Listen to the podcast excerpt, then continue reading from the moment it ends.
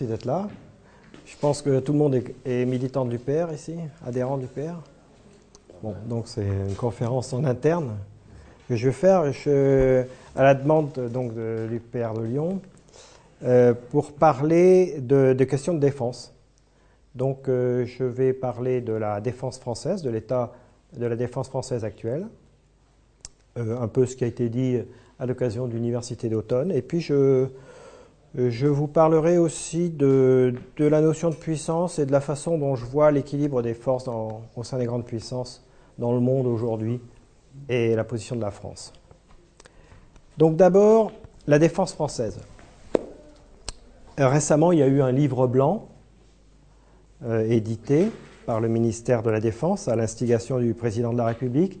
C'était le quatrième livre blanc. Le premier livre blanc date de 1974.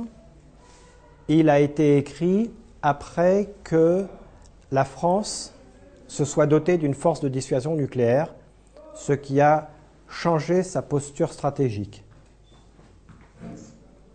Donc il y, a eu une rupture stratégique qui a nécessité l'idée de repenser la façon dont on se défendait. La dissuasion étant consubstantielle de la défensive. Il y a deux grandes postures stratégiques, la défensive et l'offensive. La défensive, c'est la position, la posture naturelle du dominant sur son territoire. Quand on ne veut de mal à personne, qu'on veut juste se protéger, on est en position défensive et on est dominant sur son territoire. Donc défensive et supériorité, ça va avec, ça va ensemble. Et puis il y a l'offensive, quand on veut être conquérant pour prendre, pour coloniser, pour partir à la conquête d'autres territoires. La dissuasion, elle, est une posture intermédiaire qui vise à renforcer la défensive, une défensive jugée insuffisamment robuste, en s'appuyant sur des modes d'action offensifs et terrorisants. C'est ça l'idée de la dissuasion. Donc, en 1974, donc le général de Gaulle avait lancé la force de frappe française avec les Mirage 4, puis les sous-marins nucléaires lanceurs d'engins, puis le plateau d'Albion, les missiles sol-sol. Et en 1974, donc, il a fallu repenser le concept global de défense de la France, défense stratégique, en prenant en compte la, dissuasion nucléaire.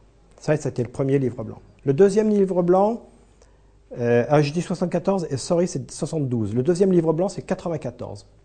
94, là, euh, il y a eu une autre rupture stratégique qui est d'ordre géopolitique, à savoir la chute du mur de Berlin et la chute de l'Union soviétique euh, à la fin des années 80 et au début des années 90. Et puis aussi la guerre du Golfe. Donc là, deuxième livre blanc, pour prendre en compte le changement euh, du paradigme géostratégique avec la disparition de l'ennemi euh, identifié comme tel et l'apparition ou la création, je laisse chacun libre de son choix, des menaces multiformes, euh, etc., protéiformes et tout ce qu'on veut, en particulier le terrorisme. Donc deuxième livre blanc. Troisième livre blanc, 2008. Là, encore une fois, il s'agit de prendre acte d'un changement géostratégique, quoique c'est le post-11 septembre. Après le 11 septembre, à mon avis, ce livre blanc était, ne se justifiait pas, mais bon. En tout cas, que dit ce livre blanc de 2008 Il dit l'idée d'un continuum entre la défense extérieure et la défense intérieure idée extrêmement dangereuse qui, si on la pousse au bout, euh, autoriserait l'État à engager l'armée contre ses citoyens aux côtés de la police. Donc, idée très très dangereuse, mais idée sarkozyste, idée ultralibérale, euh, idée violente, idée néoconservatrice. Hein, euh, donc, euh, idée très dangereuse. Ça, c'était le, livre blanc de 2008, et là récemment, cinq années plus tard, un autre livre blanc, alors que aucun événement ne le justifiait, aucune rupture géostratégique, rien. Et finalement, l'idée centrale de ce livre blanc, c'est quoi? Ben, C'est qu'on n'a plus d'argent. On n'a plus assez d'argent pour avoir nos défenses immunitaires. C'est ça l'idée centrale. Alors, euh, ils ont testé, quand même, euh, au mois de février, mars, des choses sont sorties dans la presse. On a dit il y a deux hypothèses, hypothèse Y, hypothèse Z. Je ne sais pas si vous vous souvenez.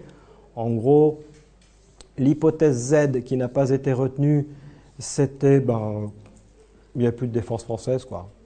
Il n'y a plus rien, on n'a plus qu'une petite milice. On vendait tout. Et l'hypothèse Y qui a été retenue, c'est on, garde le minimum minimum, mais pas plus. À ce, moment-là, il y a quand même eu une réaction euh, intéressante, c'est que des, élus, des députés de, euh, de tout parti politique se sont, élevés contre l'hypothèse Z. Et, à ce moment-là, j'y ai vu comme le, réflexe biologique du corps France, du corps biologique France. Parce que quand on supprime les défenses immunitaires, bon ben, ça ne peut pas aller. Quoi. Soit on a des vaccins extrêmement efficaces, euh, soit on vit dans un monde sans microbes, mais euh, sinon on n'a pas une durée de vie extrêmement, une espérance de vie extrêmement importante. Donc j'y ai vu un peu cette, espèce de, réaction biologique du corps France.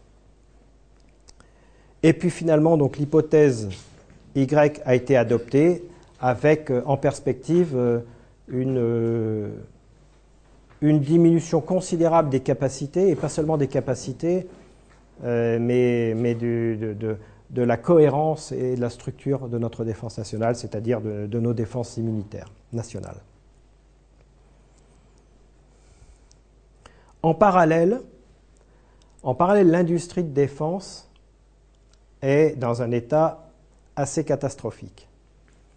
Depuis, euh, alors il faut voir, euh, la Cour des comptes a, produit un rapport récent au mois de mars sur euh, l'état de l'industrie de défense française et qui fait suite à un autre rapport qui avait été émis en 2000, je crois, ou 99, 2000, 2001, dans, ces, années-là.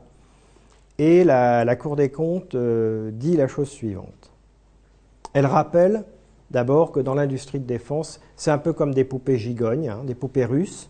Vous avez le cœur stratégique qui est euh, l'industrie qui concourt à produire les matériels qui relèvent de la souveraineté exclusive. Souveraineté exclusive. Hein. Ensuite, deuxième poupée autour, ceux qui relèvent de la souveraineté partagée. Et enfin, les matériels qui relèvent, euh, que l'on peut acheter sur étagère. Donc, le cœur stratégique concerne trois domaines. La souveraineté exclusive, ça concerne la cryptologie gouvernementale, ça concerne la dissuasion nucléaire, bien sûr, et cela concerne euh, le renseignement, l'anticipation, anticipation, renseignement. La, deuxième couche concerne les matériels d'usage euh, habituel, conventionnel, on va dire, les chars, les bateaux, les avions, les, tanks, enfin, tout, enfin tous les matériels que l'on peut développer en coopération avec euh, d'autres pays. Et enfin, ce qu'on peut acheter sur étagère. Bien. La Cour des comptes relevait que malgré le fait euh, qu'il y ait des verrous institutionnels et réglementaires qui permettent à la France de conserver sa souveraineté euh, sur, et sa volonté sur l'industrie de défense, le, comportement des différents gouvernements qui s'étaient succédés depuis le début, des, privatisations de notre outil de défense, finalement, laissait, donnait, donnait le sentiment d'un abandon, d'un laisser-aller, comme si ces choses-là n'avaient pas d'importance. En outre, euh, la Cour des comptes relevait que dans le processus de privatisation qui s'est fait en deux parties, euh, dans un premier temps, on a privatisé en franco-français, c'est-à-dire qu'on a regroupé des industries de défense de l'État, des sociétés nationales, avec des industries privées, la gare d'air euh, aérospatiale par exemple.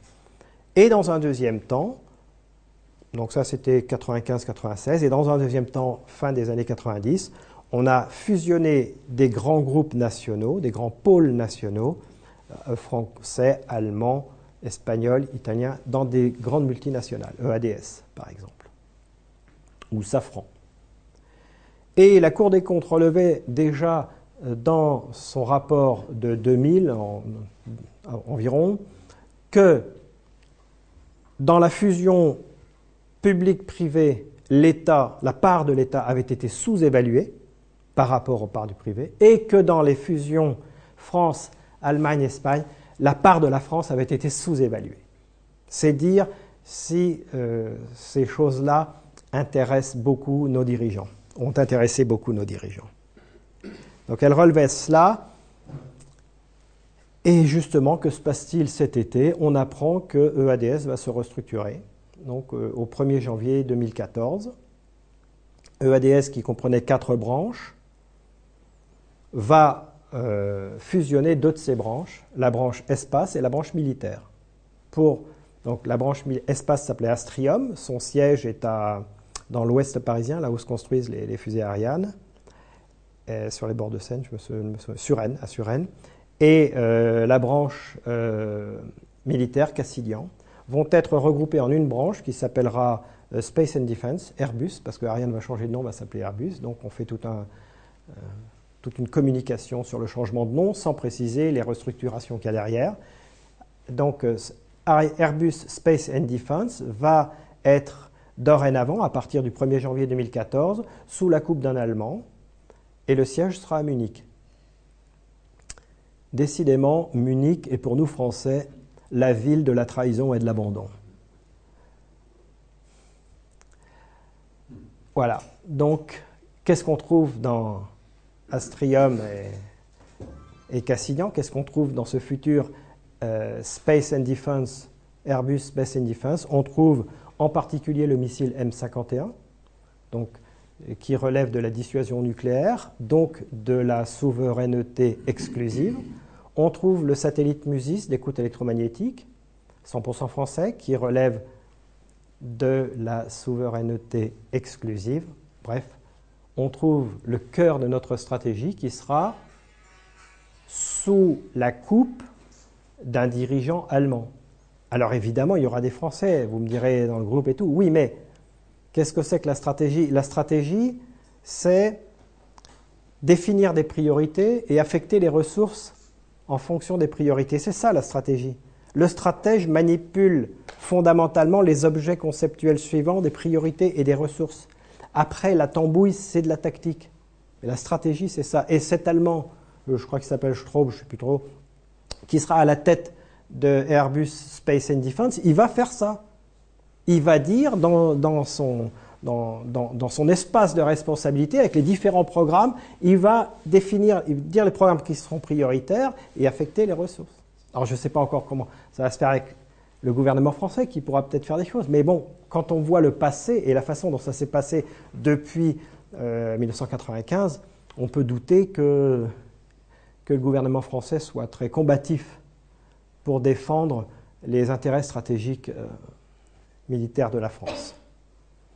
J'ajoute à cela que récemment, on vient d'apprendre, euh, c'était la semaine dernière, que l'État français vient de vendre pour 900 millions d'euros d'actions du groupe Safran. Donc, ce qui représente 4,56 de mémoire des, des actions du groupe. On se désengage. Et je sais par quelqu'un qui, travaille au ministère de la Défense dans un endroit où on sait beaucoup de choses, que l'idée de l'État aujourd'hui, c'est de ne garder qu'un golden share. L'action, euh, on, peut faire, on éventuellement prononcer un droit de veto avec un golden share, mais on peut en aucun cas influer une stratégie sur une stratégie. C'est terminé. Donc l'État français s'est désengagé de la fonction de défense. Voilà ce qu'on peut dire aujourd'hui et, et, bien l'État de la, défense française va. Euh, alors j'ajoute, non, non, les questions après s'il vous plaît, à la fin. Euh, j'ajoute que sur le plan géopolitique, sur le plan politique, euh, les armées françaises sont engagées dans des guerres illégales en supplétif postérieur ou antérieur des États-Unis d'Amérique. Donc suivent la politique qui est dictée par Washington. Alors maintenant, je voudrais aborder une deuxième, euh, après vous avoir brossé ce tableau extrêmement sombre euh, de l'état de notre défense nationale, c'est-à-dire de l'état de nos défenses immunitaires communes. Il faut bien être conscient de ça. Hein. J'ai été militaire, je ne suis pas militariste. Mais euh, quand on raisonne en termes de système, quand on raisonne avec des notions de biologie, on sait que tout système doit avoir ses défenses immunitaires. Et la défense nationale, ce sont nos défenses immunitaires nationales. Donc, euh, si je vous propose euh, le contrat suivant, euh, on vous supprime vos défenses immunitaires, mais on vous promet que vous allez vivre dans un monde sans microbes. Et puis, si jamais ça ne se passe pas très bien, on, vous promet qu'on vous donnera, qu'on vous injectera un truc fabriqué du côté de Washington ou de Bruxelles. Vous acceptez, bien sûr, de vivre dans un monde sans microbes. Voilà. Ben non. Voilà, on en est là. Alors maintenant, je voudrais aborder une deuxième, euh, deuxième partie de mon exposé, qui est une réflexion sur les facteurs de puissance et sur l'évolution euh, possible, en tout cas les, les, données géopolitiques, les grandes masses qui se mettent en, qui se mettent en œuvre euh, dans la géopolitique mondiale. Alors quand on parle de puissance, on a en tête évidemment euh, les États-Unis d'Amérique qui, depuis la guerre du Golfe, s'érigent en superpuissance. Et dans les concepts doctrinaux américains, euh, le mot puissance est toujours ajouté à l'adjectif global. Je ne sais pas si vous avez remarqué. Puissance globale. Les Américains se définissent comme une puissance globale. Dans leur concept de la qui date des années 94 à peu près, 95, la révolution dans les affaires militaires, il est question de global reach, euh, global power. Donc toujours, la puissance est associée à la globalité. Ça, on comprend bien que euh, ça relève de la stratégie des États-Unis, qui est une stratégie de conquête. Depuis que les Pilgrims ont mis le pied en Amérique du Nord. Ils ont commencé par euh, faire un génocide de tous les Indiens d'Amérique du Nord, ou presque.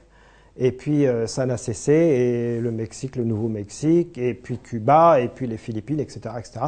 Les, et le Canada, euh, les États-Unis d'Amérique sont dans une logique de conquête permanente. Et donc leur puissance, il est naturel que dans leur logique, ils, ils qualifient la puissance d'un adjectif euh, de conquête, qui est globale. Leur puissance se veut être globale. Alors moi j'aimerais analyser, et je vous propose d'analyser le concept de puissance sous un autre prisme, qui est le prisme du général Poirier. Alors je vous lis ce qu'écrit le général Poirier. Il définit la notion de stratégie intégrale, attention, de stratégie intégrale d'État comme la théorie et la pratique de l'ensemble des forces de toute nature, actuelles et potentielles, résultant de l'activité nationale et ayant pour but d'accomplir l'ensemble des fins définies par la politique générale. Elle associe les résultats des trois stratégies économiques, culturelles et militaires dans une unité de pensée et d'action qui combine et leurs buts et leurs fins et moyens. Ça, c'est la notion de stratégie intégrale d'État. Donc, il y a la combinaison de trois stratégies générales, économiques, militaires et culturelles. D'ailleurs, si vous observez, les ambassades sont euh, conçues de cette façon. Sous l'ambassadeur, il y a trois conseillers, l'attaché militaire, le conseiller culturel, le conseiller économique ça reflète bien les trois piliers de la stratégie intégrale d'État. Alors maintenant, à l'aune de, cette définition du général Poirier, on peut se dire que la stratégie intégrale d'État s'appuie sur de la puissance pour être mise en œuvre. Et donc, euh, la puissance, une puissance d'État, est finalement la combinaison ou l'addition de trois puissances qui sont la puissance militaire, la puissance économique et la puissance culturelle. Pour l'instant, je garde le mot de puissance pour parler de la culture par souci de symétrie. Mais euh, on verra que c'est légèrement différent dans, les modes d'action qui vont venir. Et donc je me propose d'analyser un peu, d'observer, de voir les grands pays du moment, les États-Unis, la Russie, la Chine. On va prendre ces trois-là.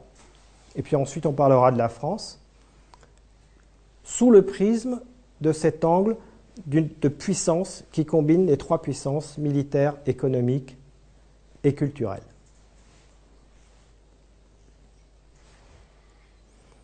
Alors bon, je vais tout de suite euh, rompre la symétrie sémantique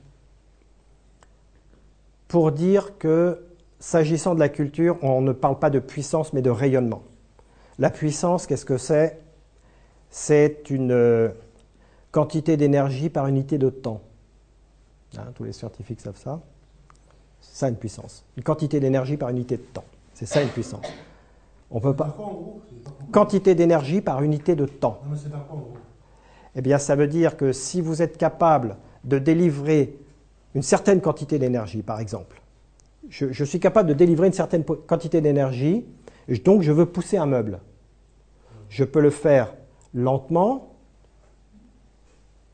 si le meuble résiste suffisamment peu, ou je peux le faire très vite, en très peu de temps. À ce moment-là, je suis puissant. Si je ne suis pas capable de délivrer mon énergie en un temps suffisamment court, peut-être que la force que je vais exercer sera insuffisante pour faire bouger le meuble, parce qu'il y aura des frottements. Donc il faut que je sois capable, si je veux faire bouger le meuble, il faut que je sois capable de délivrer mon énergie dans un, espace de temps suffisamment court pour, pour faire sauter les frottements. Vous comprenez? Donc c'est de l'énergie qu'on délivre dans une quantité de temps réduite. C'est ça la puissance. Le, en termes, euh, S'agissant de la culture, de la puissance culturelle, il vaut mieux parler de rayonnement. Le rayonnement, c'est une onde, c'est une vibration, et c'est un échange. Ce n'est pas une puissance. C'est important de dire ça parce que dans les stratégies militaires et économiques, on voit, des, des modes d'action offensifs, des modes d'action de conquête. On parle de guerre militaire, bien sûr, on parle de guerre économique, économiques, ce sont toujours des modes d'action de conquête. Alors que quand on est dans le domaine de la culture, on n'est plus forcément sur un mode d'action de conquête. On est sur un mode d'action d'échange. Et une vraie stratégie culturelle, c'est une stratégie qui s'appuie sur l'échange, sur la connaissance des autres, sur la compréhension des autres, et, non pas sur la conquête. Je le dis maintenant parce que, s'agissant des États-Unis, ce sera intéressant d'analyser tout ça. Alors les États-Unis, quand on parle de puissance militaire, de puissance économique et de, rayonnement culturel. Aujourd'hui, où en sont-ils? Sur le plan militaire, je vous l'ai dit, euh, les États-Unis euh, sont la première puissance mondiale, mais dans la perspective de mouvements offensifs, de conquête. Donc, ils ont une armée qui est structurée qui est conditionné pour la conquête. Un militaire américain est en guerre permanente, dans sa tête. Ce qui n'est pas le cas d'un militaire d'un autre pays. Ils sont en guerre dans leur tête, les militaires américains sont en permanence en guerre parce qu'ils savent qu'ils peuvent être envoyés n'importe où.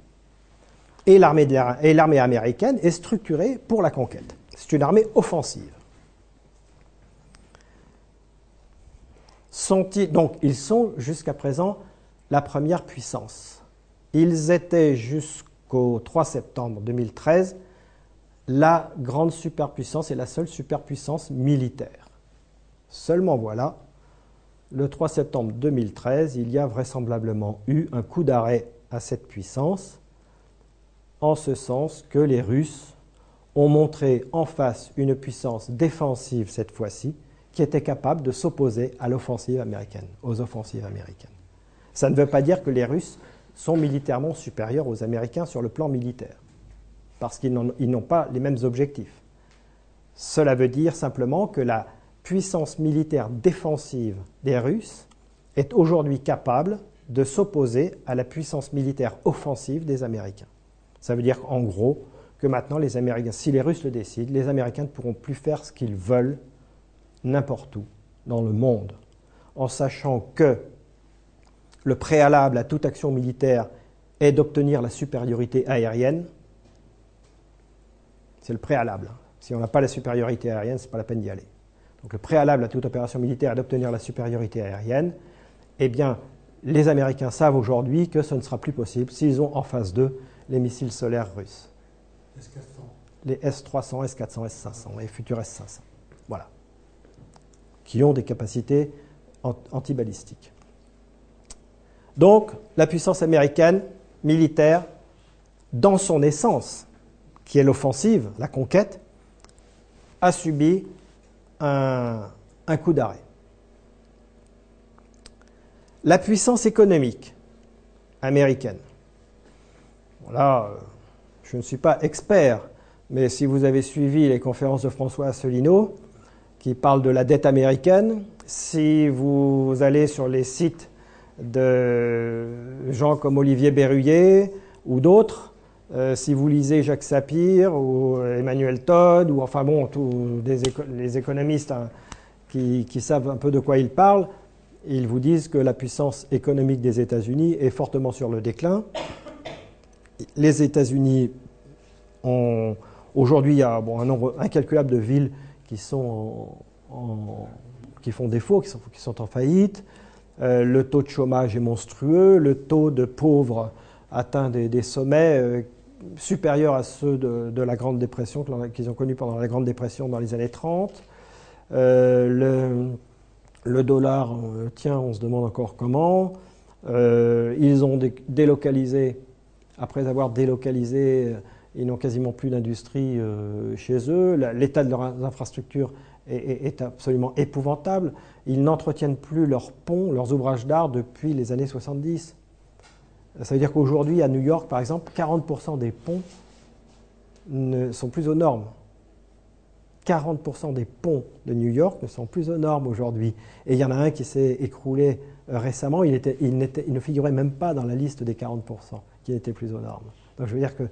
bon, alors, je vous parle des infrastructures des ponts, mais les, infrastructures des centrales nucléaires, c'est pareil. Donc, bon, c'est un, pays, un pays économiquement en déliquescence, qui ne tient que par le dollar, pour l'instant encore, parce que quand, enfin, quand, les États-Unis sont passés d'une économie euh, industrielle à une économie financière, eh c'est à ce moment-là que se sont fait les, se sont fait les, délocalisations. Oui, j'ajoute euh, à propos des États-Unis la chose suivante. Si vous lisez le livre de Howard Zinn, Une histoire populaire des États-Unis, vous vous apercevrez, bon, ce n'est pas écrit textuellement, mais on s'aperçoit assez rapidement que, en fait, la politique étrangère des États-Unis a toujours été soumise aux intérêts économiques américains. C'est-à-dire qu'en fait, la puissance militaire américaine a toujours été euh, utilisée pour favoriser la puissance économique américaine. Il faut, bien avoir ça dans, l'idée. Hein. Donc, c'est en cela que c'est une puissance offensive. Puissance militaire offensive qui a pour but de favoriser la puissance économique américaine. Maintenant, le rayonnement. Donc, une puissance militaire qui peut être, contrée, une puissance économique sur le déclin, quid du rayonnement culturel? Alors, vous allez me dire, euh, il y a McDo, il y a, Hollywood, il y a les séries américaines, il y a McDo, il y a le Coca-Cola. Je vous dis attention, on parle de rayonnement, on ne parle pas de puissance. C'est-à-dire que tous ces, tous exemples, Hollywood, les séries, McDo, Coca-Cola, ça n'est pas du rayonnement culturel, ou Disney, ça n'est que le volet culturel d'une puissance économique. Si vous avez bien compris que le rayonnement, que la, stratégie culturelle était une stratégie d'échange, de connaissances de l'autre, etc., alors que, alors que la stratégie économique était une stratégie de conquête, quand on parle de Disney, quand on parle de McDo, quand on parle de Hollywood, on parle bien d'une stratégie offensive, c'est-à-dire d'une offensive économique à dimension culturelle. Et on n'est pas dans un rayonnement culturel. Qu'est-ce qui rayonne des États-Unis? Quand vous parlez de la Chine, même si elle est malade, même si elle est économiquement, on garde, l'image de Confucius, de Lao Tse, euh, de la sagesse. C'est l'idée de sagesse qui vient. Même si la Chine est sans dessus dessous. Quand vous parlez de la Russie, même du temps de Yeltsin, où elle s'est fait piller par les Chicago Boys, la Russie, c'est quand même l'âme russe. Il y a Dostoïevski, il y a Tolstoï. Quand vous parlez de la France, c'est la liberté, c'est la liberté des peuples, c'est l'émancipation des peuples. Donc même si la France aujourd'hui est sans dessus-dessous, euh, si ses dirigeants sont minables, l'idée de la France n'est pas morte. Le rayonnement potentiel existe. Qu'est-ce qui, qu'est-ce qui rayonne des États-Unis? Le rêve américain Je dirais le jazz. Le jazz, c'est pas, c'est, l'économie ça. C'est pas du rythme. Le jazz, c'est, la musique des nègres, c'est la musique des esclaves. Le rock, le rap. La musique, euh, oui, c'est la, continuité. La musique, euh, le rock, ça vient d'Angleterre. Hein. Enfin bon, c'est un peu les deux. la musique euh, roots américaine, c'est le country.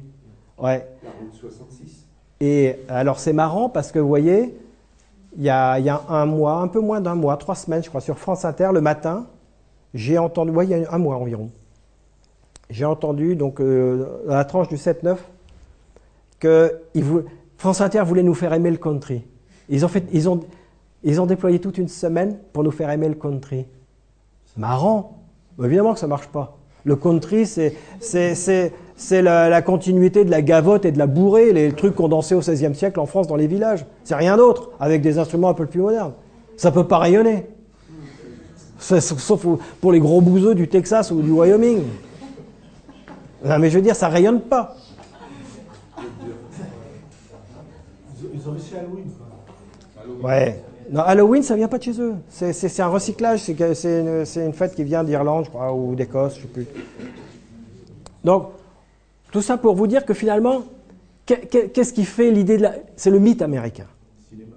Le mythe américain. Bon, le cinéma, mais je l'ai dit tout à l'heure, le cinéma, c'est le volet culturel d'une puissance industrielle.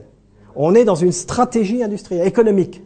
On est dans une stratégie de conquête, on n'est pas dans une stratégie culturelle qui est de l'échange. On, est, on est dans, dans la quantité d'énergie par unité de temps, on n'est pas dans le rayonnement, on n'est pas dans l'onde, on n'est pas dans le vibratoire. Alors il y a le mythe américain. Le mythe américain, qu'est-ce que c'est? C'est on, on est pauvre, on peut devenir riche, c'est du fric. C'est encore de l'économie. C'est-à-dire qu'ils ont construit un mythe un idéal qui est bâti sur du fric. Ce n'est pas, pas du rayonnement culturel, ça. Le fric, l'économie américaine s'effondre, le taux de pauvreté explose et le mythe américain s'effondre. Quand la Russie s'est effondrée sous Yeltsin, l'image russe, le rayonnement potentiel de la Russie n'a pas faibli.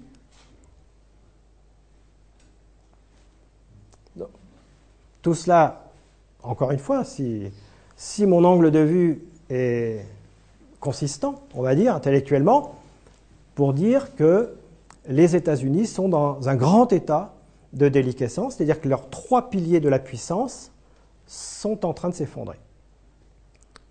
Heureusement euh, que les Russes ont, pu s'opposer à l'offensive américaine sur la Syrie parce que euh, ce qu'il y avait à craindre, c'est que deux piliers s'effondrant et pas le troisième, ils n'en viennent à, l'utiliser un peu trop sauvagement. Hein, quand on est le dos au mur. Donc là, heureusement. Alors maintenant, on peut regarder la Chine et la Russie. Et ensuite, on verra la France. La Chine. Bon, le rayonnement culturel, pas besoin d'en parler. La Chine est une immense civilisation multimillénaire euh, qui, a, qui, a, produit des, des, philosophes, des stratèges, des penseurs. Donc sur le, sur le plan culturel, la, Chine est une grande civilisation, il n'y a, y a, y a, pas de, a pas de doute, et même euh, dans des cas de, où elle était euh, dans les pires années du, du maoïsme, elle a toujours eu en elle ce potentiel de rayonnement. Sur le plan économique, sur le plan économique, la Chine est en plein boom et les spécialistes pensent que dans les années qui viennent, alors l'échéance je ne sais pas trop, mais c'est 5 à 10 ans, la Chine sera la, première puissance économique du monde, le premier PIB mondial et la première puissance économique du monde. À cet égard, il est intéressant d'observer son jeu euh, vis-à-vis des États-Unis, son, jeu donc, déjà dans les relations commerciales et, aussi dans les réserves de dollars de la banque chinoise. Donc la Chine, on peut dire, puissance sur le plan économique émergente, donc un fort pilier de puissance économique. Sur le plan militaire, sur le plan militaire, la Chine ne sera pas une grande puissance militaire au moins avant 40 à 50 ans. Pour l'instant, elle a les capacités technologiques qu'elle rattrape à, très grande vitesse. son retard technologique. Elle, est en passe de produire un avion de chasse de cinquième génération, donc euh, en l'espace de 20 ans, elle aura rattrapé trois générations. Mais par le copiage et par... Peu importe. Il ne suffit pas d'avoir du bon matériel pour être une puissance militaire. Il faut aussi avoir des structures de commandement et des individus qui soient capables, qui soient suffisamment bien entraînés pour, euh, pour servir ces matériels et au, service d'une stratégie. Or, j'estime à au minimum 40 ans le temps que la Chine mettra à avoir les structures de commandement ad hoc et qui fonctionnent correctement, ainsi que, les hommes euh, qui soient capables de les servir. Euh, sauf peut-être dans un domaine qui est celui de la défense aérienne, euh, anti-aérienne, pardon, mais j'y reviendrai. À titre anecdotique, je donne des conférences sur la stratégie aérienne pour un groupe qui s'appelle ERCO, et donc en particulier chaque année j'ai des stagiaires taïwanais. Donc cette année, ça se passait au mois de septembre. Et euh, donc les stagiaires, les Taïwanais, on les connaît bien, nous Français, pour la raison qu'on leur vend des Mirage 2000-5 de défense aérienne, et qu'il y a un pilote de chasse français à Taïwan en permanence, dans un escadron de chasse là-bas, et un pilote taïwanais en France en permanence dans un escadron de chasse. Le dernier s'est tué l'an dernier, il y a un an, et d'ailleurs il n'a pas été remplacé. Bon, le résultat, donc ça fait plus de 10 ans, ça date de 2000, donc plus de 10 ans, on connaît bien les pilotes taïwanais. Et en gros, ce que l'on peut dire, c'est que au maximum de leur capacité opérationnelle, les pilotes de chasse, les pilotes de chasse taïwanais atteignent le niveau d'un pilote français qui a une expérience d'environ deux ans en escadron, d'un jeune pilote, pilote opérationnel, si vous voulez. Il y a quatre euh, niveaux le niveau de pilote à l'instruction, pilote de combat, ensuite pilote de combat opérationnel, sous-chef de patrouille, chef de patrouille. Eh bien, au maximum de leur art, les pilotes taïwanais arrivent au niveau de pilote opérationnel, pilote de combat opérationnel. Voilà. Donc, ils sont très moyens, incapables de voler dans des missions complexes et dans des formations complexes. Et donc, à la dernière euh, dernière série de conférences que, j'ai faites à des Taïwanais, après on a discuté un peu à, bâton rompu et je leur ai demandé, mais euh, vous, observez les Chinois? Il y, a, 100 km hein, entre la Taïwan et la Chine, c'est très proche. Hein. Les missiles S-300 chinois sont, sur, la côte. Les pilotes taïwanais, dès qu'ils décollent, ils ont l'alerte euh, radar qui leur a dit qu'ils sont accrochés par les missiles chinois. Bon, bref. Et alors, mais eux aussi les observent, parce qu'ils ont des radars. Et je leur dit, et, alors, vous, vous les observez, qu'est-ce qu'ils valent les Chinois? Oh, très mauvais donc les Taïwanais, que nous jugeons quand même pas très bons, me disent les Chinois sont très mauvais. Je dis, bon, allez, racontez euh, pourquoi? Et donc là, ils me racontent un peu ce qu'ils observent. Eh bien, ce qu'ils observent, c'est tout simplement que euh, la Chine est anthropologiquement euh, autoritaire, égalitaire, et que l'autoritarisme anthropologique de la société chinoise se retrouve dans les structures de commandement, dans les structures militaires, ce qui fait qu'au bout du compte, les gens n'ont aucun, aucune initiative, aucun espace d'initiative. Et le pilote chinois dans son avion chinois, il n'a aucun espace d'initiative. C'est un, bœuf qui suit, qui suit sa route et voilà. Donc, eh, or, pour qu'une défense fonctionne, euh, pour qu'une armée soit efficace, euh, il faut que à chaque niveau, les gens aient leur espace d'initiative et d'ailleurs, et la difficulté se fait dans les interfaces d'un niveau à l'autre, de façon pour faire en sorte que des directives soient correctement traduites en ordre et que des ordres soient correctement exécutés. Donc, euh, dans nous, nous, les pays occidentaux qui sommes euh, anthropologiquement libéraux, même si les anglo-saxons sont libéraux inégalitaires et nous libéraux égalitaires, mais qui sommes libéraux, Nous avons conçu le fonctionnement de nos armées de cette façon, et ce qui, donne de la marge de manœuvre et un espace de liberté et de responsabilité à chaque niveau. Or, les Chinois, anthropologiquement autoritaires, n'ont pas cet espace-là. Ce qui fait que leur armée ne fonctionnera jamais. Enfin, il faudra une révolution anthropologique quasiment pour qu'ils aient une armée au niveau où nous l'entendons. Alors je dis cela, c'est vrai pour une armée, on va dire offensive, ou qui veut faire tous les types de missions au monde. En revanche, pour se défendre, on peut très bien se suffire d'avoir une excellente défense antiaérienne. Les Russes, qui anthropologiquement sont également autoritaires, euh, égalitaires, ont toujours, mais je parlerai des Russes après, je termine sur les Chinois, un système autoritaire peut très bien être efficace dans la défense antiaérienne. La défense antiaérienne, c'est les missiles solaires. Donc détection et mise, à feu des missiles solaires. La défense aérienne, c'est détection, contrôle de l'espace et mise en œuvre des chasseurs.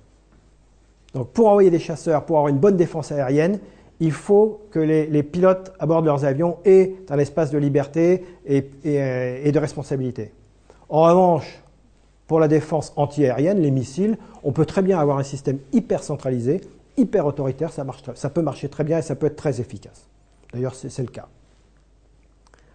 Donc, euh, c'est pour cela que je dis que la Chine, à mon avis, ne sera pas une puissance militaire avant au moins 40 ans. Ils ont énormément de retard. Et même s'ils ont des bons matériels, et même s'ils arrivent à copier les meilleurs matériels du monde, et même si dans 20 ans, ils seront capables de développer eux-mêmes les meilleurs matériels du monde. Donc on a vu puissance, rayonnement culturel, puissance économique, bientôt la première du monde, puissance militaire, pas avant 40 ans au minimum. La Russie. La Russie, un rayonnement culturel, pareil que la Chine, c'est un immense pays, une grande civilisation, elle a produit des musiciens, des, écrivains, il y a l'âme russe, ça veut dire quelque chose. Quand on pense à la Russie, il y a quelque chose. On, a tout de suite des références fortes. Sur le plan économique, la Russie s'en sort à peu près. Enfin, elle, K1, Ka, elle a, elle a le pétrole, elle a le gaz, donc elle a des ressources naturelles et elle essaye euh, de remonter un peu la pente euh, le, laissé par, euh, par les années Yeltsin, et en particulier euh, sur le plan démographique, où pendant les années Yeltsin, donc la démographie s'est effondrée, elle est revenue à un niveau normal, enfin je veux dire à, se stabiliser au début des années 2000, vers 2003-2004, et maintenant ça repart à la hausse, mais bon, cela dit, la Russie a un grave déficit en la matière, et bon, ce ne sera probablement jamais une très très grande puissance économique, mais on peut faire confiance aux gouvernants actuels et probablement à ceux qui leur succéderont euh, pour, pour, maintenir la Russie, je pense, dans, dans un état à peu près correct, on va dire. Hein. Je, pense. Parce que, ben, euh, euh, bon, elle est plombée aussi par son anthropologie autoritaire qui fait que beaucoup de, programmes de coopération qui ont été lancés entre les pays occidentaux, je pense en particulier des programmes d'aviation, euh, il y avait un programme entre l'Italien Hermaki et Sukhoi pour un avion d'entraînement. Bon, ça s'est très très mal passé. Les, prises de décision en Russie sont tellement hiérarchisées, tellement pyramidales que c'est très difficile de, coopérer avec eux. Bon. voilà, je ne suis pas probablement pas suffisamment compétent pour en parler très correctement, mais on peut sentir que euh, euh, la Russie sera une puissance économique moyenne, on va dire. En revanche, euh, du point de vue militaire, la Russie est d'ores et déjà, elle a été par le passé, et elle est une très grande puissance. Une puissance défensive. On juge un arbre à ses fruits. Les pôles d'excellence de la Russie sur le plan de la technologie militaire, c'est la défense anti-aérienne, donc les missiles solaires, la défense euh, aérienne, les avions de chasse, et les radars qui vont autour, et les systèmes de commandement, la dissuasion nucléaire et les fusées. Pour les fusées, c'est l'espace, c'est dual, la dissuasion nucléaire, les sous-marins en particulier. Donc on voit bien que les, les pôles d'excellence de la technologie militaire russe sont tous dans le domaine de la défensive, puisque, je vous l'ai dit au début, la dissuasion est une posture qui vise à renforcer une défensive jugée insuffisamment robuste par des moyens offensifs, par des modes d'action offensifs et terrorisants. Donc, tous les, tous les pôles d'excellence russes de la technologie militaire sont dans le domaine de la défensive. Et aujourd'hui, d'ailleurs même la défense aérienne, hein, euh, le MiG-25, quand il est sorti, était le meilleur avion de chasse du monde, avant d'être surclassé par le F-15, et puis rapidement le Sukhoi 27 est sorti, et aujourd'hui le Sukhoi 27 euh, et son successeur, le Sukhoi 35, est probablement le meilleur avion de chasse du monde, dans, la, maniabilité en tout cas. Il n'y a aucun avion qui est capable de faire ce qu'il fait. Euh, donc, même si l'entraînement des pilotes n'est pas à la hauteur, tant sur le plan qualitatif que quantitatif. Parce que, encore une fois, on retombe sur ce socle anthropologique autoritaire qui ne laisse pas suffisamment la place à l'initiative dans les échelons euh, inférieurs. Mais en tout cas, s'agissant de la défense antiaérienne, ça a toujours été euh, leur pôle d'excellence. Euh, je veux dire, tous les pilotes occidentaux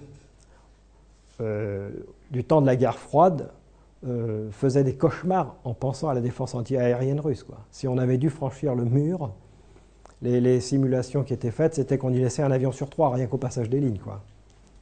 Donc vous imaginez, vous partez à 60, déjà vous passez les lignes une première fois, vous en laissez 20 au tapis, vous continuez à 40, bon. Et après, il faut rentrer. Bon. Donc euh, c'était le cauchemar. Rien que d'y penser, c'était le cauchemar. Et ça a toujours été leur pôle d'excellence, et ça l'est encore aujourd'hui, bien sûr, puisqu'on a vu que le 3 septembre, vraisemblablement, d'après les, journaux, un journal libanais, ils ont, ils ont abattu deux missiles balistiques euh, américains. Donc en résumé, la Russie, grande puissance militaire, culturelle, on n'en parle même plus, grande puissance militaire qui peut s'opposer à l'hégémonie américaine, qui peut s'opposer à, la volonté de conquête américaine, puissance militaire fondée sur la défensive, puissance économique probablement moyenne, la Chine, grande puissance économique en devenir, assez rapidement, puissance militaire pas avant 40 à 50 ans. Donc on voit qu'il y a un intérêt objectif de combiner les puissances chinoises et russes euh, pour contrer la puissance américaine. Et quand, on observe le jeu qui se joue entre un Poutine qui euh, tire deux missiles, euh, qui détruit deux missiles balistiques américains et qui dans la foulée ramène le camarade Obama à la table des négociations plutôt qu'à faire la guerre, euh, avec la quasiment à la même époque ou peu de temps après, les Chinois qui disent il faut désaméricaniser euh, le, commerce mondial. Bon, on se dit qu'il y, y, a certainement entre le jeu que joue la Chine sur le plan économique, donc en termes de stratégie économique fondée, assis sur une puissance économique, et le jeu que joue la Russie sur le plan militaire, c'est-à-dire stratégie militaire de la Russie assise sur une puissance militaire, on voit bien qu'il y a entre, entre les deux, il y, a, il y a une complémentarité. Peut-être pas parfaite, mais en tout cas qui, qui, joue assez bien. selon cet éclairage de puissance assise sur trois pieds, économique, militaire et culturel, j'ai essayé d'interpréter de, et d'analyser un peu le, le, bouleversement géostratégique à l'œuvre dans le monde. Après, on verra bien comment la Chine et la Russie vont, vont continuer à s'entendre, parce qu'il y a aussi pas mal de, divergences. Mais en tout cas, par rapport aux États-Unis, ce jeu qui se joue. Et la France dans tout ça? Eh bien, la France euh, a potentiellement les trois, les trois piliers. En tout cas, il y a il y a 50 ans ou il y a 40 ans, elle avait les trois piliers de la puissance. La puissance militaire, on voit, je vais commencer par là, ce qu'elle est devenue. Mais il ne tiendrait qu'à nous de la remonter et de la reprendre en main. En tout cas, elle est attaquée massivement, frontalement, sous couvert d'économies euh, pour payer les 50 milliards d'euros par an d'impôts aux banques. Le peuple français paye chaque année 50 milliards d'euros d'impôts aux banques, puisque c'est l'intérêt de la dette. Hein. c'est l'intégralité de l'impôt sur le revenu qui qu'on donne aux banques, on paye notre impôt aux banques. Donc voilà, on pourrait, euh, si on reprenait les choses en main, on pourrait remonter ça. La puissance économique. Eh bien, la puissance économique, on voit ce que ça devient. Je ne vais pas vous réciter l'article 63 ni l'article 32 du TFE, vous le connaissez mieux que moi. Mais les délocalisations, les, encore aujourd'hui, 5000, euh, euh, c'est intolérable. Donc là, le pilier économique de notre puissance est en train d'être saboté, en parallèle de la puissance militaire. Donc on a deux piliers hein, qui sont du trépied, qui sont en train d'être attaqués. Quant au pilier culturel, eh bien, la loi Fioraso sur euh, la langue anglaise dans les universités est conjuguée aux lois euh, pour les langues euh, régionales. Tout cela vise à détruire le français et à faire perdre de notre rayonnement culturel. Si l'on ajoute en plus le fait que d'être enfermé dans cette prison européenne raciste nous empêche d'avoir les liens, d'avoir les relations que nous devrions avoir avec les autres pays de la francophonie, eh on voit bien que le troisième pilier de notre, puissance globale est attaqué aussi. Voilà, où nous en sommes en France, à, partir de l'angle de vue que je vous propose. Euh, nos trois piliers de puissance sont attaqués. Je ne suis pas certain qu'il faille être complètement défaitiste non plus, car potentiellement ils existent. La puissance, enfin, le rayonnement culturel existera à la nanoseconde où la France aura repris sa souveraineté nationale, où la France gouvernera de nouveau la France, dans la nanoseconde qui suivra, le rayonnement culturel de la France sera à son apogée.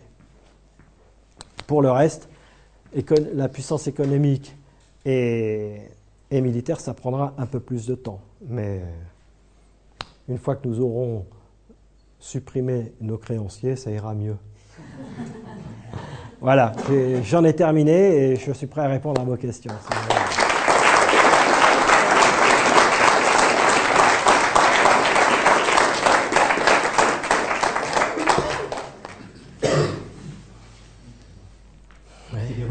c'est réel euh, quant à euh, fait Suisse ferait des exercices militaires euh, en vue de se sécuriser face à la possibilité des, troupes civiles en France Oui, je pense que. Vous savez, les, bon, les exercices militaires, on invente toujours des scénarios. En gros, quelle est l'idée? Alors, à travers les scénarios qu'on invente, il y a quand même des dominantes du temps de la guerre froide, on faisait des exercices militaires, c'était le, déboulot de chars russes dans la trouée de Fulda. Et donc, euh, face à l'offensive russe, il fallait réagir, réagir tout de suite. On faisait décoller toute la chasse. Euh, alors que la Russie était dans une posture défensive quand même. On nous a bien roulé dans la farine. Mais bon, on faisait des exercices militaires comme ça. Et à la fin, quand on arrivait au seuil, on disait hop, on arrête tout, pompe, on appuie sur le bouton et on passe au nucléaire. Aujourd'hui, on sent bien que les exercices militaires, bon, en l'occurrence en Suisse, mais je pense que euh, visent de plus en plus au contrôle des foules. C'est de ça qu'il s'agit en fait.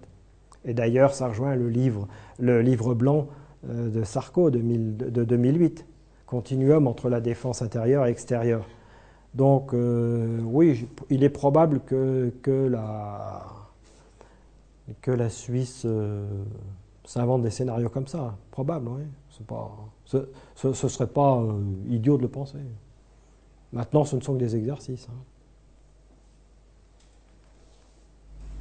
Quel est l'état d'esprit des militaires de haut rang euh, face à cette politique qui est menée actuellement? Et est-ce que, est peut croire qu'ils peuvent s'opposer à ça euh, comme façon? Bah, si, bah, On l'a vu, ils ne s'y sont pas opposés. Ils ne s'y sont pas opposés. Et est-ce qu'ils en pensent comme moi Ça se passe comment Ah, ben, ils peuvent penser ce qu'ils veulent. Ils peuvent penser ce qu'ils veulent. Mais euh, là, je veux dire, vu les décisions prises, on aurait pu, ça, ça aurait été possible de voir les quatre chefs d'état-major, le chef d'état-major des armées et les trois chefs d'état-major d'armée euh, laisser leur képi, leur casquette sur la table et dire on s'en va. Une action concertée comme ça, ça aurait eu de la gueule. Non.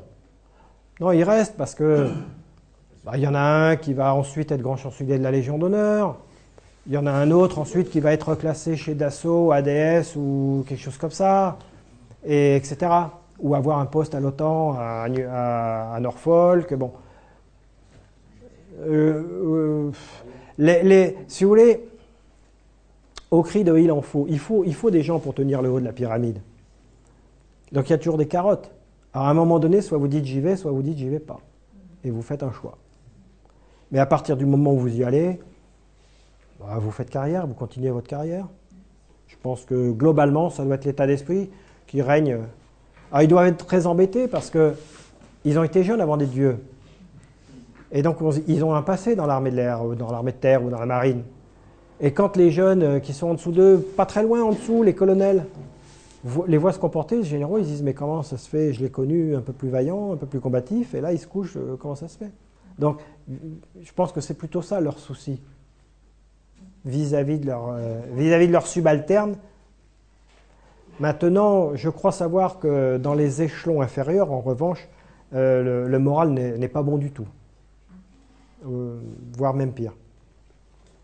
Et ça, c'est aux échelons inférieurs. Le haut de la hiérarchie, je pense qu'il tient. Vous donner une carotte aux gens. Attendez, voir, je crois qu'il y avait des. euh, ouais, il y en avait.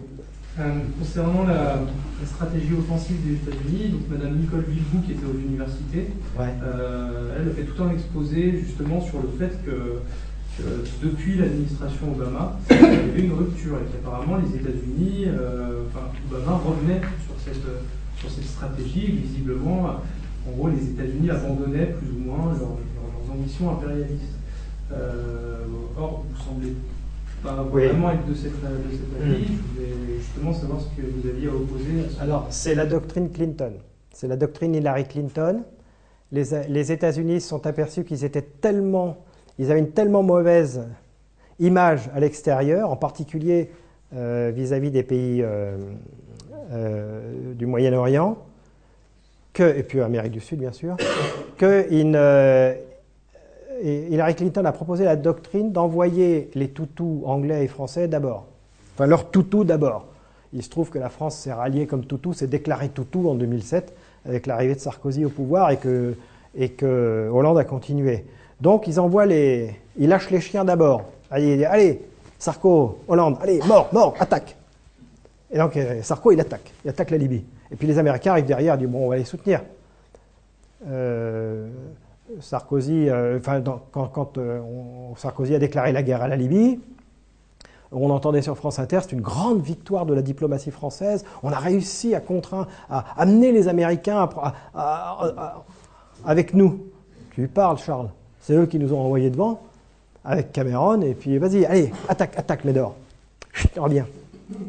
Comme ça que ça se passe. Donc en fait, c'est un leurre. Ils sont toujours dans une stratégie offensive, sauf qu'ils ont changé de mode d'action et ils ne veulent plus apparaître en première ligne tellement ils sont décrédibilisés aux yeux du monde. Et alors le problème, c'est que vis-à-vis de la Syrie, euh, Obama, il a oublié de siffler. Il dit Chut, Médor, reviens. Trop tard. Il y est toujours. Il continue à aboyer alors qu'on a déjà fait la paix. Ouais. Mais aussi pour partager le, le fardeau économique aussi. Le fardeau de- de- Non. Pas de- de- Non, non. Le coût de la guerre. Non, non. Sûr. Non, ils n'ont pas besoin. ils n'ont- non, ils n'ont pas besoin de nous. Ils peuvent, on peut leur filer du fric et puis ils envoient leurs avions. Non, ils n'ont pas besoin de nos, ils n'ont pas besoin de nos matériels pour. euh, pour non, non, on peut, tr- peut très bien leur- leur- les payer. Ils peuvent très bien se faire payer la guerre par les autres et y aller eux-mêmes. hein. Non, non, c'est pas. Pas besoin pas la guerre du Golfe. Oh, non, non, non, non, le- le- ils pouvaient y aller tout seuls dans le Golfe. Ils avaient besoin d'une, ils avaient besoin d'une coalition, de construire une coalition. C'était politique, mais sur le plan militaire, ils n'avaient pas besoin des autres. Oui, vous n'avez pas parlé de l'Iran euh, des puissances mondiales. là, En raisonnant avec les trois piliers, je sais pas, culturellement, ils sont. Alors, la Chine- pour l'Iran, bon, c'est une- l'Iran est une puissance euh, du niveau de la France à peu près en termes de, de masse et de. Alors, effectivement, l'Iran a, a les trois, a les trois, euh, a les trois piliers de la puissance. On sait faire ou on Alors, on sait peu de choses. C'est on sait quand même peu de choses. Encore une fois, on juge un arbre à ses fruits. On, bon, ce qui est, euh, ce qui est sûr, c'est que la politique de- d'isolement de l'Iran, l'isolement économique de l'Iran, menée par les Occidentaux, a forcé l'Iran à se développer par lui-même culturellement, historiquement, on sait que c'est quand même un grand pays de mathématiciens. Je veux dire, l'algèbre a été inventée dans la, à Bagdad, bon, c'est le même, c'est le croissant fertile. Les, les- les- les nombres, euh, le zéro, les nombres arabes viennent de la vallée de l'Indus. Tout ça, c'est à peu près, donc l'Indus, la vallée de l'Indus, c'est le euh, Pakistan. Tout ça, c'est la même région. On sait que sont quand même, euh, il il y a beaucoup de prix Nobel euh, pakistanais, indiens. euh, de mathématiques, euh, enfin de médailles Fields, euh, on, sait que c'est un pays, je veux dire, c'est un pays d'intellectuels. Il y a, de la, base. hein. On sait que les, dirigeants iraniens sont, des ingénieurs, ils n'ont pas fait euh, l'ENA. Ils, ils sont ingénieurs. Ahmadinejad, euh, il est prof à, à la faculté, à l'université de sciences et technologies. Et là, il a repris son boulot là. Donc, c'est-à-dire, ce sont des gens qui, qui raisonnent sur du concret, pas sur des, des concepts fumeux. Hein Euh, les Chinois aussi d'ailleurs. hein. C'est intéressant de, de voir la, de voir la formation des dirigeants des, pays pour voir d'où ils viennent. Nous, on n'a plus que des verbeux chez nous. On n'a plus aucun mec qui est capable de. des verbeux. Des verbeux. C'est-à-dire, je suis, sûr que, je suis sûr que si vous posez la question, la loi de la gravitation universelle au ministre du gouvernement, je me demande combien serait capable de, de répondre quelle est la loi de la gravitation universelle. On Oui. avait un ministre de l'Agriculture Bon. qui ne savait pas ce que c'était qu'un hectare. Bon, en plus, voilà. Donc, ouais. donc, euh, bon, euh, donc sur le plan, sur le plan euh, un- je veux dire, intellectuel, l'Iran est un grand pays. Les, les- les- sur le plan démographique, le taux, le taux de fécondité est de 2,1, donc il est dans, la, dans le maintien de- des générations. Donc il a, il a effectué sa phase de transition démographique. Euh, il y a à l'université de Téhéran, je crois que le taux de féminisation est de l'ordre de 51-52%. Donc, c'est- un pays avancé. Je veux dire, il a des données démographiques d'un grand pays occidental, d'un pays avancé culturellement. Même s'il y a une république islamique au-dessus, mais en tout cas les données démographiques, donc euh, les trucs lourds, indiquent que c'est un pays développé. Donc sur le plan économique, bon, il a des ressources, une très très grande réserve en pétrole hein, quand même. Euh, il a sur le plan militaire, alors sur le plan militaire, bien, il veut, il veut s'équiper de missiles S-300, là je crois qu'il les a cette fois-ci, la Russie a fini de lui livrer, et l'Iran veut acheter les S-500, parce qu'ils ont bien compris qu'après cette histoire du 3 septembre, euh, la Russie a doublé, enfin j'ai lu un article récemment, la Russie, dans Pro-Russia, donc euh, dans sur un site russe, la Russie va doubler sa capacité de production des missiles S-300. Tout le monde en veut. En Amérique du Sud, en Égypte, en Iran, tout le monde en veut. Donc ils, vont doubler assez rapidement leur capacité de, production. Qu'est-ce qu'on sait de euh, l'industrie euh, iranienne? Ils ont sorti récemment un avion de chasse, bon, qui est troisième génération ou deuxième génération, pas terrible. Et en revanche, alors, ils ont quand même lancé une fusée. Ils ont des lanceurs maintenant. Euh, des satellites Ah, non. Euh, ils ont, en revanche, on sait qu'ils ont intercepté qu'ils ont des drones. Le RB 170, il y a environ un an. Et je crois qu'ils en ont intercepté un autre plus récemment. Et ils l'ont copié. Et donc, euh, non mais ne serait-ce que le fait qu'ils aient réussi à l'intercepter, ça, ça pose question quand même. Euh, Parce que un drone, le point de vulnérabilité d'un drone, c'est les transmissions. Un drone, c'est un avion qui est piloté de l'extérieur. Un avion, le pilote est dans l'avion. Dans le drone, le pilote est dans une cabine au sol. Mais il est piloté de toute façon. Et donc pour le piloter, les commandes sont, les ordres sont transmises par satellite. Et tout ça, c'est crypté, codé. Donc, comment ont-ils réussi à intercepter ce drone RB170 qui est... le détecter aussi. Il faut le détecter, mais on peut le détecter à la limite de façon passive. Si on, a un système d'écoute des émissions satellites, on peut dire tiens ça c'est une émission de drone et on peut, on peut, détecter, on peut faire de la détection passive sans rien émettre, hein, juste en écoutant ce qui se passe. hein. Donc ça encore c'est peut-être pas trop difficile.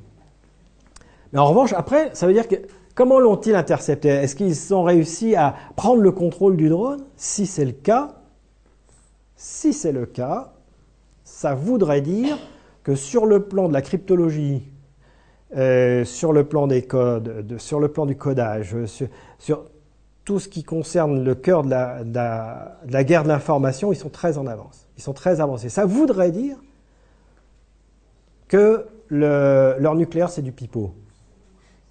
Ce qui serait une stratégie. Ça, moi, je veux dire, ça fait depuis 20 ans qu'on nous dit l'Iran, l'année prochaine, a la bombe nucléaire. hein. Depuis 20 ans, Israël nous dit l'année prochaine, Iran, l'Iran a la bombe nucléaire. Ils l'ont toujours pas. En revanche, ils interceptent un, dro- un drone RB-170. Alors encore, euh, ça veut dire qu'ils auraient compris, bien avant euh, tout le monde, enfin, en tout cas, ils auraient, ils auraient, ils auraient agi en, stratège en se disant la, le, le, le- le cœur des systèmes du futur stratégique, c'est l'information. C'est les moyens de communication, de, de, décryptage, de décodage et de guerre de l'information. Et donc, ils auraient mis toute leur intelligence là-dedans, en- et en faisant croire qu'à côté, ils, faisaient des trucs nucléaires euh, pour amuser la galerie, alors que ça voudrait dire peut-être ça. Là, je mets, des guillemets, des, pincettes à ce que je dis, parce que euh, on ne sait pas, c'est un peu la boîte noire. Mais d'après ce qu'ils ont fait, il est possible, il est possible que leur stratégie ait été de, de détourner les, euh, les, faire détourner les yeux, de leurrer le monde en, agitant un développement du nucléaire qui, qui est, euh, qui est un faux, alors qu'en parallèle, ils mettaient toute leur intelligence vers la guerre de l'information. C'est une possibilité. Je ne dis pas que c'est la réalité, mais euh, ça, ça serait cohérent avec ce qu'ils ont été capables de faire ces derniers temps. Numérique, puisqu'on on leur prête certaines. certaines Oui, oui, euh, ça va ensemble. Donc, euh, bon, comme ce sont des ingénieurs qui gouvernent l'Iran depuis pas mal d'années, je me dis que ça. euh, et puis ce sont des joueurs d'échecs aussi. je dis peut-être que. Les Russes aussi, ouais, mais. Donc, bon, on ne sait pas trop. On sait pas trop l'Iran. On ne sait pas trop. Attends, il y a une question là d'abord. Si- vous pensez que d'un point de vue électoral, on n'arrive pas à reprendre euh, notre souveraineté euh, nationale, peut-on imaginer que les militaires puissent s'en charger? Je pense pas, non. Non, mais ce que, ce que je viens de dire à propos de, de la haute hiérarchie militaire, je pense pas, non. Non, non. Non, la- l'armée française n'est pas une armée de putschistes. Ils ont aussi- On, on a, on, a, on a un défaut en France, on a un très grand défaut, euh, c'est qu'on est des bons élèves. On est des bons élèves. Souvent, on veut jouer les bons élèves de la classe et on est toujours les bons élèves de la classe. Et à l'international, c'est une catastrophe. Il ne faut pas être le bon élève, il faut être celui qui emmerde tout le monde. C'est beaucoup mieux, c'est beaucoup plus payant. Comme l'a fait De Gaulle. Et comment, expliquer que depuis à peu près 40 ans, euh, toutes les, élites politiques euh, françaises, euh, on n'en est pas euh, eu on a eu le pouvoir qui est le, votre état d'esprit, celui de François Célineau, euh, qui n'est pas, euh, on peut dire qu'ils ont tous été euh, soit apatrides, soit euh, un national. Comment se fait-il que, qu'est-ce qu'il y a derrière euh, pour qu'en fait on n'ait jamais trouvé euh, un, un homme politique avec des pensées euh, sans faire de, de protectionnisme, mais de Patriote. voilà, penser d'abord à la France. Alors moi, je crois que ça s'est fait progressivement, hein. Euh, parce que moi, je, me souviens comment j'ai pu être berné aussi par tous ces discours. hein. Euh, j'ai voté oui à Maastricht. Euh, J'ai voté non au TCE après. Mais euh, à l'époque, j'ai, à l'époque, j'ai fait confiance à Mitterrand, l'idée de la paix en Europe, tout ça. Moi, ma famille est lorraine. Les, guerres mondiales, ma grand-mère m'en a parlé, des deux. Euh, bon, je, je me suis fait berner par, par ce discours. Donc, c'est venu progressivement. C'est l'histoire de la grenouille. Hein. C'est l'histoire de la grenouille qu'on met dans, on fait chauffer l'eau tout doucement. Et je pense que même des gars, je pense que Chirac, euh, bon, c'est une girouette, mais euh, à une époque, il était vraiment patriote. Et puis à un moment donné, on a dû lui dire, bon, Jaco, tu te calmes, parce que si tu continues sur cette voie, jamais tu seras président de la République. Je lui dit, bon, finalement je veux être président, allez, hop. Pour vous, qui est le Oh. On est un imbécile qui se cache derrière la porte, disait mon, instituteur de CM2. Bon, on, bah, c'est, son camarade banquier, euh, euh, son financier, machin, enfin, des, gens comme ça. Des- ces gens-là, euh, gens-là font partie de cercles, ils vont à des dîners, euh, ils participent à des réunions de familles politiques, de, avec des économistes, avec, et puis c'est, on lui a probablement pas dit de cette façon. Mais vous avez quelqu'un, un bon ami, qui vous dit, tu sais, en ce moment, euh, non, l'idée c'est quand même, euh, l'avenir c'est quand même l'Europe et euh, il faut s'y faire, hein, c'est comme ça. bon, la nation c'est archaïque. ah, tu crois, ouais, bon. Et puis vous en avez le un autre qui vous dit la même chose trois semaines après dans un autre dîner et puis comme ça. Et puis au bout d'un moment, vous dites, oh, ouais, finalement ils ont raison. Je pense ça se passe comme ça. C'est, conseiller ouais, puis les conseillers, puis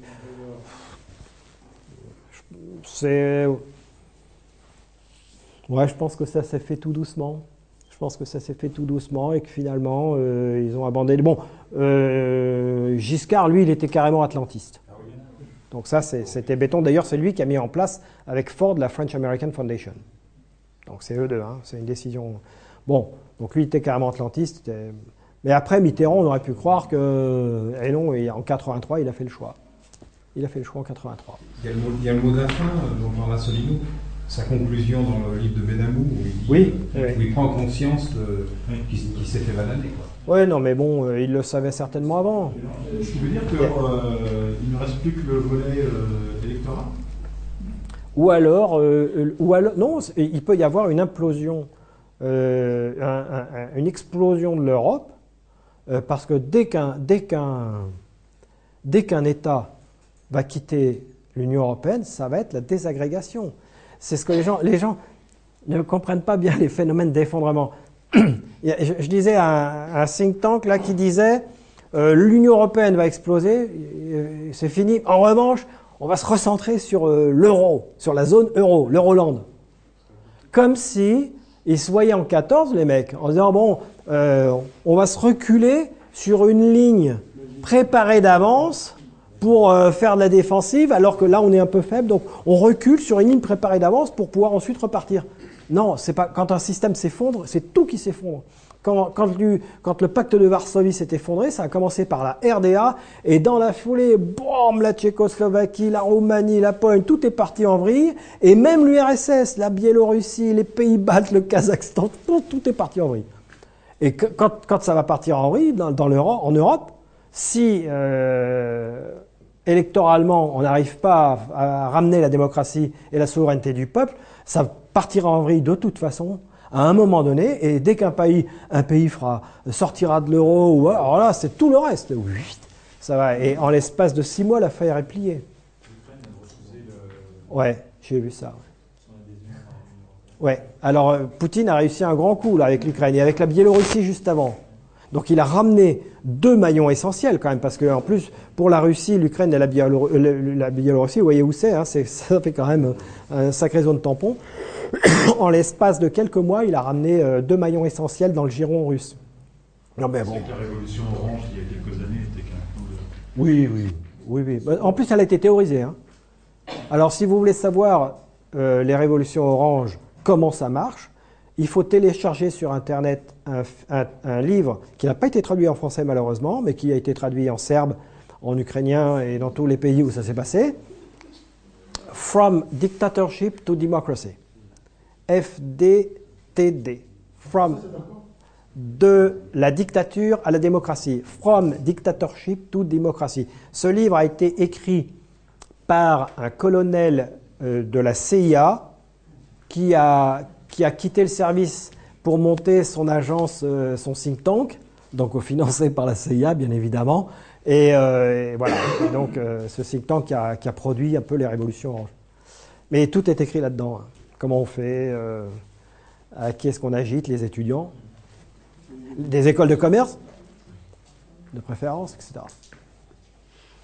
Mais pour que ce soit possible, euh, l'armée russe s'est retirée des pays de l'Est avant. Non, mais quand un système s'effondre, il s'effondre. Quand un système s'effondre, il s'effondre.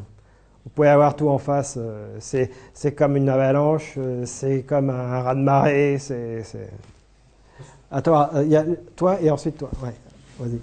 Alors, euh, tu parlais de la francophonie tout à l'heure. Ouais. Euh, dans le programme de l'UPR, j'ai indiqué que justement on s'appuie sur la francophonie, refaire vivre la francophonie. Sauf que je pense qu'il n'y a pas que en France qu'il y a un problème avec euh, la culture. Dans tout, l'espace de la francophonie, c'est-à-dire euh, l'Amérique du Nord avec le Québec, puis euh, l'Afrique, mais en général, a un peu l'Asie. Je pense qu'il y, a aussi une déliquescence culturelle qui se met en place du français. Je sais qu'au Québec, il y, a eu, des fois des. Enfin, il y a eu des référendums pour savoir si tu voulais l'indépendance, je sais pas si c'était non. Et apparemment, déjà là-bas, il y a une mise en place d'une colonisation anglaise, qui est un mélange. En gros, on essaye de, de dissoudre cette population francophone. Et en Afrique, euh, c'est pas, pas aussi euh, gentil, on va dire. C'est vraiment plutôt militaire. Euh, hier, on a eu l'intervention d'un adhérent sur le Mali. C'était vraiment ça. En gros, c'était. Enfin, on arrive, on détruit des pays euh, en place et, et on en.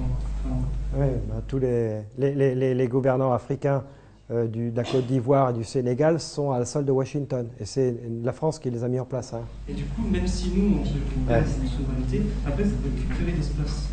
La francophonie, ça va être difficile, je pense. Bon, je ne suis pas certain que ce soit si difficile. Il y a quand même, euh, il faut voir sur le temps long. Il faut voir sur le temps long. Hum, les- parce qu'en parallèle, si vous voulez, le- le- l'effondrement américain se, fait en parallèle. Donc, euh, ça va nous aider. Alors, c'est vrai qu'en Afrique, on est aussi euh, confronté à la Chine. Mais ça ne se passe pas très bien, la Chine, en Afrique. Les Chinois en Afrique, ça ne se passe pas très bien. On parlait de, je ne sais plus qui m'avait posé une question sur euh, la, la volonté offensive des États-Unis. Oui, la France est intervenue au Mali. Un des résultats concrets, quand même, c'est que dans le nord-est du Mali, les Américains ont ouvert une base aérienne euh, à partir de laquelle ils mettent en œuvre des drones. Et ça, c'est dans l'optique de contrôler le, sud algérien. Donc ils, ont déjà deux bases de drones, une au Niger et une au Mali. Pour pouvoir, euh, euh, pour pouvoir contrôler la zone sahélienne, donc qui euh, entre, euh, qui sépare l'Afrique du Nord de, l'Afrique noire. Et cette zone qui justement a été totalement déstabilisée depuis la chute de Kadhafi. Parce qu'avant c'était Kadhafi qui contrôlait cette zone, toute cette zone, depuis la Mauritanie ju- jusqu'à l'Est. C'est Kadhafi qui redistribuait l'argent du pétrole et, qui maintenait, euh, qui maintenait toutes les Touaregs, tout ça, un peu dans la paix civile. Et depuis la chute de Kadhafi, cette zone est partie en vrille. Et donc on a le Mali, on va avoir la Mauritanie, euh, le sud algérien. Et, donc les Américains ont mis là deux bases aériennes avec des drones.